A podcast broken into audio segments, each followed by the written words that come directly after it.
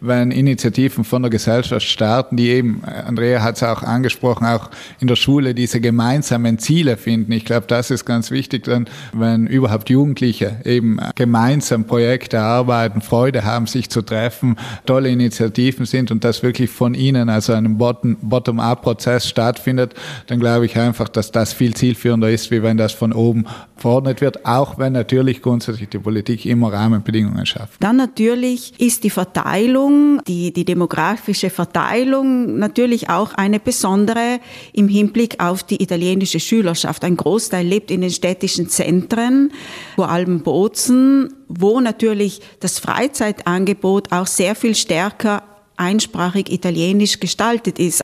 Vielsprachlich experimentiert wurde und wird an der italienischen Schule gar mit zweisprachigen Klassenzügen. Trotzdem scheint es der italienischen Schule nicht zu gelingen, zweisprachige Kompetenzen zu vermitteln. Frau Abel, versagt die italienische Schule? Kann die italienische Schule nicht? Ich denke, so kann man das nicht formulieren. Also ich denke, man darf jetzt nicht so äh, ganz allgemein der, der Schule so die Schuld zuschieben, ah, der Sprachunterricht klappt nicht, er ist schlecht, äh, er ist in, zu weiten Teilen gut, aber es gibt natürlich auch Probleme mit der, ja, mit unzureichenden Lehrkräften, die äh, mit entsprechender Ausbildung zur Verfügung stehen.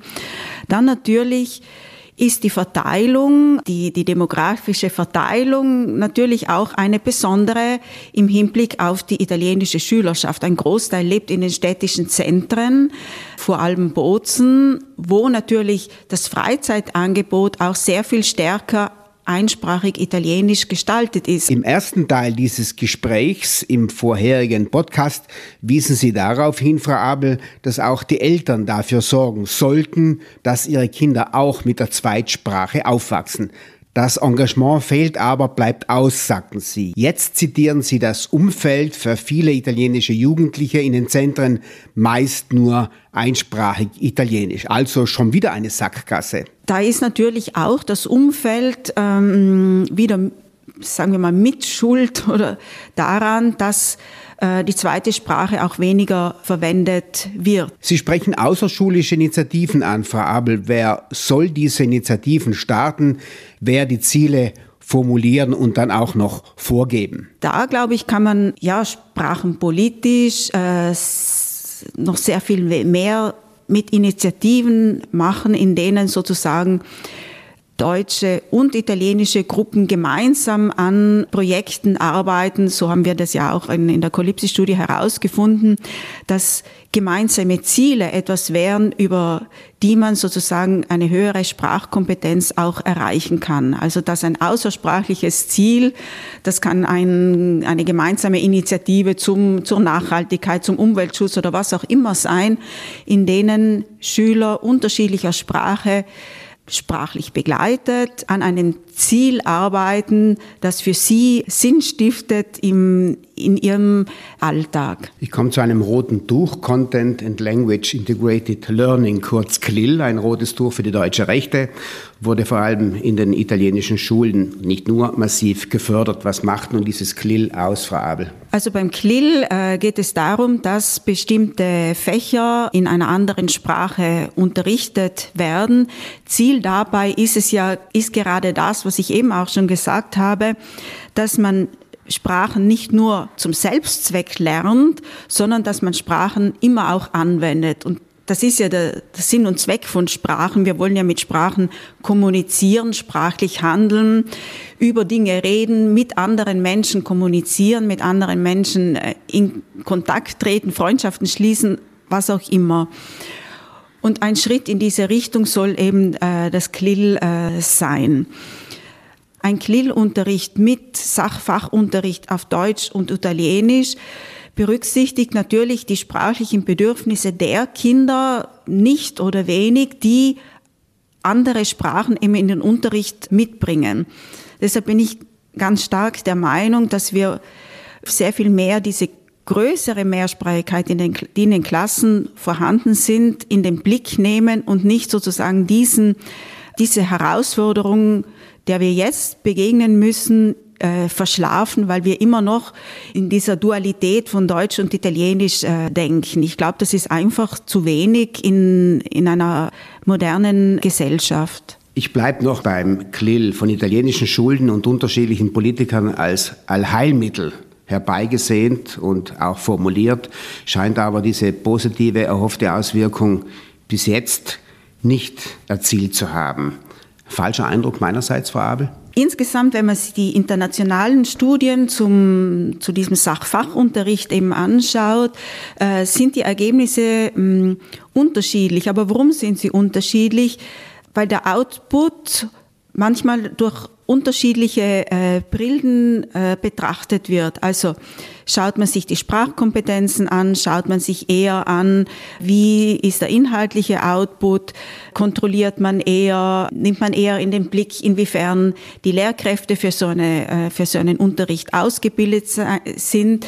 Von diesen vielen und viel mehr Faktoren hängt es ab. Es gibt aber auch wohlwollende Bewertungen, wenn es um Klill geht. Manche Schulen konnten damit punkten. Ist dem auch so, Frau Abel? Es gibt einige Schulen in Südtirol, an denen Klill seit vielen, vielen Jahren angewandt wird. Die Programme werden auch begleitet.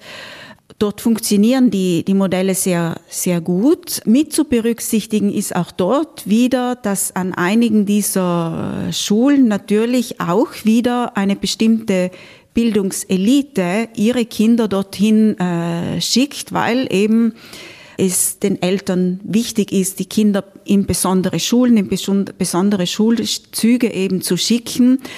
Kann man davon ausgehen, dass ein höheres Bildungsniveau der Eltern auch die Sprachenkompetenz der Kinder erhöht, Frau Abel? Da müsste man, und dazu gibt es noch meines Wissens, und ich kenne die Forschungslandschaft einigermaßen gut, es gibt meines Wissens noch keine Studien darüber, inwiefern zum Beispiel auch der Bildungshintergrund der Eltern hier eine wichtige Rolle spielt für den Erfolg eben auch der Sprachkompetenzen und der, der Modelle insgesamt. Also da müsste man einfach nochmal im Detail überprüfen, monitoren, was denn Erfolg, den Erfolg einzelner Modelle dann eben ausmacht. Das Thema wurde bereits öfters jetzt angeschnitten. Inzwischen wächst ja an den Schulen der Anteil der migrantischen Schülerinnen und Schüler. Eins nur ein Thema für die italienische Schule, inzwischen auch für die deutsche Schule und das nicht weniger virulent. Herr Röckler, hat die Landespolitik diese Entwicklung verschlafen, ganz einfach verdrängt, den Kopf in den Sand gesteckt? Also ich glaube grundsätzlich, das äh, ist ein Thema nicht nur für Südtirol, sondern für alle Minderheitenregionen in Europa, dass eben äh, gerade durch die letzten ja, Fluchtbewegungen, die wir in Europa in den letzten Jahren haben, natürlich dieser demografische Wandel sehr verstärkt worden ist und gerade in Gebieten, wo bereits eine starke Vielfalt vorherrscht, ist es natürlich besonders schwierig, auch diesen demografischen Wandel noch gerecht zu werden. Und ich glaube, das ist nicht nur ein Thema, das die Schule betrifft, aber grundsätzlich die Arbeitswelt, äh, Mobilität, da fallen ganz, ganz viele Themen, die da zum Tragen kommen. Aber ich glaube, natürlich in der Schule sehen wir diese Auswirkungen vielleicht schneller wie in anderen Bereichen. Und ich glaube grundsätzlich schon, dass eben unser unsere Schulverwaltung auch recht schnell darauf reagiert hat, vielleicht die Politik ein wenig langsamer. Ich glaube schon, dass hier die Politik auch mm, ja, gezwungen sein muss, in den nächsten Jahren auch zu reagieren und vielleicht eben noch mehr Ressourcen, gerade was eben äh, im Bereich der, der Sprachkompetenz der Schülerinnen, dass hier eben mehr Ressourcen auch zur Schulverwaltung zur Verfügung gestellt werden. Ja, Frau Abel, was kann denn da Schule machen? Ja, Schule kann sehr, sehr viel machen und da, äh, ich möchte auch nochmal wiederholen, dass dass die Schule im Prinzip äh, auch schon sehr viel Angebote zur Verfügung stellt. Es gibt Sprachförderkräfte, die die Schulen beantragen können. Es gibt Mehrsprachigkeitscurricula. Auch die deutsche Schule hat sich äh, in den letzten Jahren eigentlich sehr explizit einer Mehrsprachigkeit, einer Förderung der Mehrsprachigkeit äh, verschrieben und sich da eigentlich sehr explizit dazu bekannt. Wie Marx sagt, natürlich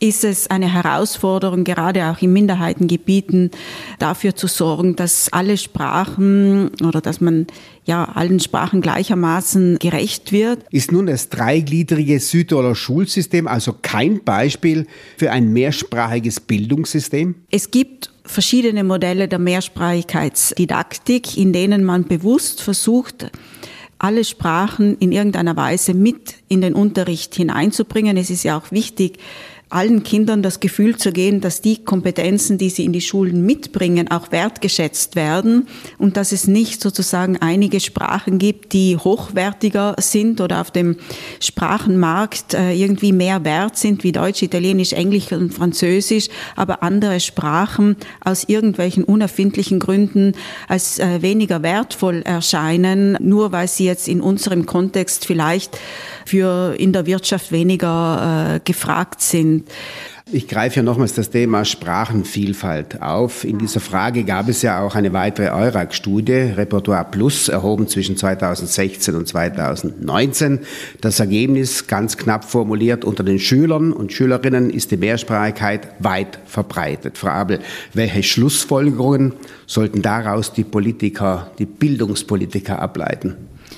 Dass man die, die Kinder äh, tatsächlich auch bei ihren Sprachenrepertoires und ihren Sprachkompetenzen abholt die Kinder, besonders auch in den äh, Kindergarten, in der Volksschule, die sind ja auch begeistert von ihren Sprachkompetenzen. Sie, sie erforschen die Sprachen. Also in der Forschung ist man ja heutzutage ähm, auch wieder einen Schritt weiter, dass wir es wir lange als oder was wir hier in, der, in, in den Medien häufig diskutieren als Mehrsprachigkeit und mehrsprachige Modelle, sind, wenn wir es ganz genau nehmen, parallel einsprachige Modelle letztendlich. Was nun braucht dieses Land eine völlig andere Schule? Muss das Bildungssystem grundlegend umgekrempelt werden? Die Forschung hat aber gezeigt, dass wir, wenn wir Sprachen lernen, nicht irgendwie Schubladen im Kopf haben, in denen jeweils eine Sprache gespeichert ist und dass wir jedes Mal, wenn wir eine Sprache verwenden, sozusagen eine Schublade öffnen, dann die Sprache verwenden, die Schublade wieder schließen, eine andere öffnen und dann eine andere Sprache verwenden. Mehrsprachigkeitskompetenz wird heutzutage sehr viel stärker aufgefasst als eine Art Multikompetenz. Mehrsprachige SchülerInnen können mehr als getrennte Einzelsprachen. Sie haben mehrsprachige Kompetenzen in dem Sinne, dass sie sozusagen, wenn sie eine Sprache verwenden, auch Kompetenzen aus einer anderen Sprache verwenden können. Sie können durch Sprachvergleiche in einer anderen Sprache sozusagen besser ähm, interagieren.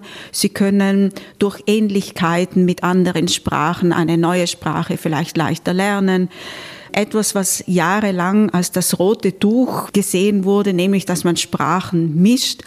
Dieses sogenannte in der Sprachwissenschaft haben wir ein eigenes Wort dafür, Code Switching zwischen Sprachen schnell wechseln, Code Mixing auch mal Sprachen mischen. Das ist eigentlich das, was mehrsprachige Kinder, mehrsprachige Personen von Natur aus immer machen. Es ist bloß in einem Schulsystem, so wie wir es kennen und an das wir gewöhnt sind, ähm, nicht als normal gesehen wird. Aber es ist eigentlich die Normalität von mehrsprachig aufgewachsenen Kindern. Und wenn wir uns jetzt sozusagen auch sprachpolitische äh, Initiativen als europäischer Ebene anschauen, Stichwort gemeinsamer europäischer Referenzrahmen für Sprachen. Ich nenne den jetzt, weil den die meisten einfach kennen. Da gibt es einen, äh, eine neue Auflage mit Zusatzmaterialien und dort ist die sogenannte Mediation, das heißt die Fähigkeit, Zwischensprachen zu vermitteln, schnell von einer Sprache in die andere zu wechseln, sprachliche Ressourcen auch gemeinsam in einem Gespräch zu verwenden, etwas in einer Sprache hören, in die andere übertragen, auch mal Sprachen miteinander zu vermischen, wird in diesem äh, Referenzrahmen tatsächlich auch als Kompetenz wahrgenommen und das werden wir in der Sprachdidaktik auch im Unterricht schrittweise auch stärker berücksichtigen in den kommenden Jahren. Andrea Abel hat es immer wieder angesprochen, nicht nur Schule kann und muss Sprache vermitteln. Müsste also die Politik dafür sorgen, Herr Rückler, dass es genügend Kontakte zwischen deutsch- und italienischsprachigen, nicht nur Jugendlichen geben soll. Lässt sich das überhaupt von oben organisieren? Ist das sinnvoll? Also einerseits muss man sagen, grundsätzlich haben wir da ein kleines Problem und das ist, wie unsere Autonomie ausgestaltet ist. Denn wir haben, äh, unser Autonomiemodell ist eines, das auf sehr, sehr klaren und strikten Regeln beruht. Ähm, und das, wenn wir es mit anderen Autonomiemodellen vergleichen, ist eigentlich sehr gut, weil wir sehen, dass äh, Modelle, die klare und Regeln vorgeben, die eben teilweise aber auch auf Trennung beruhen, dass die sehr schnell Konflikte befrieden können, während andere Modelle, die vielleicht liberaler gestaltet sind, eben einen Konflikt nicht so schnell befrieden können. Deswegen, wir haben diesen Weg gewählt. Er hat uns auch zu Erfolg geführt. Und wir können ja sagen, in Südtirol ist der Konflikt nun befriedet. Aber wir haben eben jetzt diese Situation, dass diese sehr, sehr strikten Regeln und diese klare Trennung uns dann oft jetzt vielleicht verhindert, hier eben ja lockerere Räume zu schaffen und eben auch vielleicht gerade, wenn man es eben auf die Schule bezieht, wo wir diese Trennung kennen, auch diese ja, Regeln aufzuweichen und hier vielleicht tun wir uns schwerer, wie andere Regionen eben auch Initiativen zu starten. Um es drastischer zu formulieren, die Politik, die Landesregierung ist also zu zögerlich. Die regierende SVP macht zu wenig in diese Richtung. Grundsätzlich glaube ich, deswegen eben die Politik kann natürlich was machen, sie macht auch was. Eben es gibt ja auch in den verschiedensten Bereichen jetzt auch zum Beispiel Gelder, die extra für Projekte, die von beiden Sprachgruppen durchgeführt werden und so weiter bereitstehen. Also es wird was gemacht, aber ich glaube grundsätzlich, dass hier die Gesellschaft viel, viel schneller reagieren kann und auch muss. Und ich glaube auch, dass dies zielführender ist, denn wenn Initiativen von der Gesellschaft starten, die eben, Andrea hat es auch angesprochen, auch in der Schule diese gemeinsamen Ziele finden. Ich glaube, das ist ganz wichtig, denn wenn, wenn überhaupt Jugendliche eben äh, gemeinsam Projekte erarbeiten, Freude haben, sich zu treffen, tolle Initiativen sind und das wirklich von ihnen, also einem Bottom-up-Prozess stattfindet, dann glaube ich einfach, dass das viel zielführender ist, wie wenn das von oben verordnet wird, auch wenn natürlich grundsätzlich die Politik immer Rahmenbedingungen schafft. Ein Blick zurück, vor 20 Jahren sollen die Sprachenkenntnisse deutlich besser gewesen sein. Ich zitiere hier Simon Konstantini vom Brenner Basisblog. Zitat, eine provokante Frage drängt sich mir auf, war früher alles besser? Sprich, warum waren die Zweitsprachenkenntnisse besser, bevor begonnen wurde, ihren Ausbau immer hysterischer zu forcieren? Zitat Ende. Frau Abel, ist da was dran? Also der Topos vom Sprachverfall und davon, dass alles schlechter wird, der ist so alt wie die, wie die Menschheit. Vor 20 Jahren gab es noch keine validen Studien zu den Zweitsprachkompetenzen. Also äh, das sind einfach Eindrücke, die aber jetzt einer wissenschaftlichen Basis entbehren. Und ich verwende noch ein zweites Zitat von Simon Konstantini. Vielleicht wäre es nun gut, bevor man von dieser Studie, Stichwort Kolipsi, politische Forderungen ableitet, einen Schritt zurück zu machen, tief durchzuatmen und endlich besonnen nach Lösungen zu suchen, empfiehlt Simon Konstantini.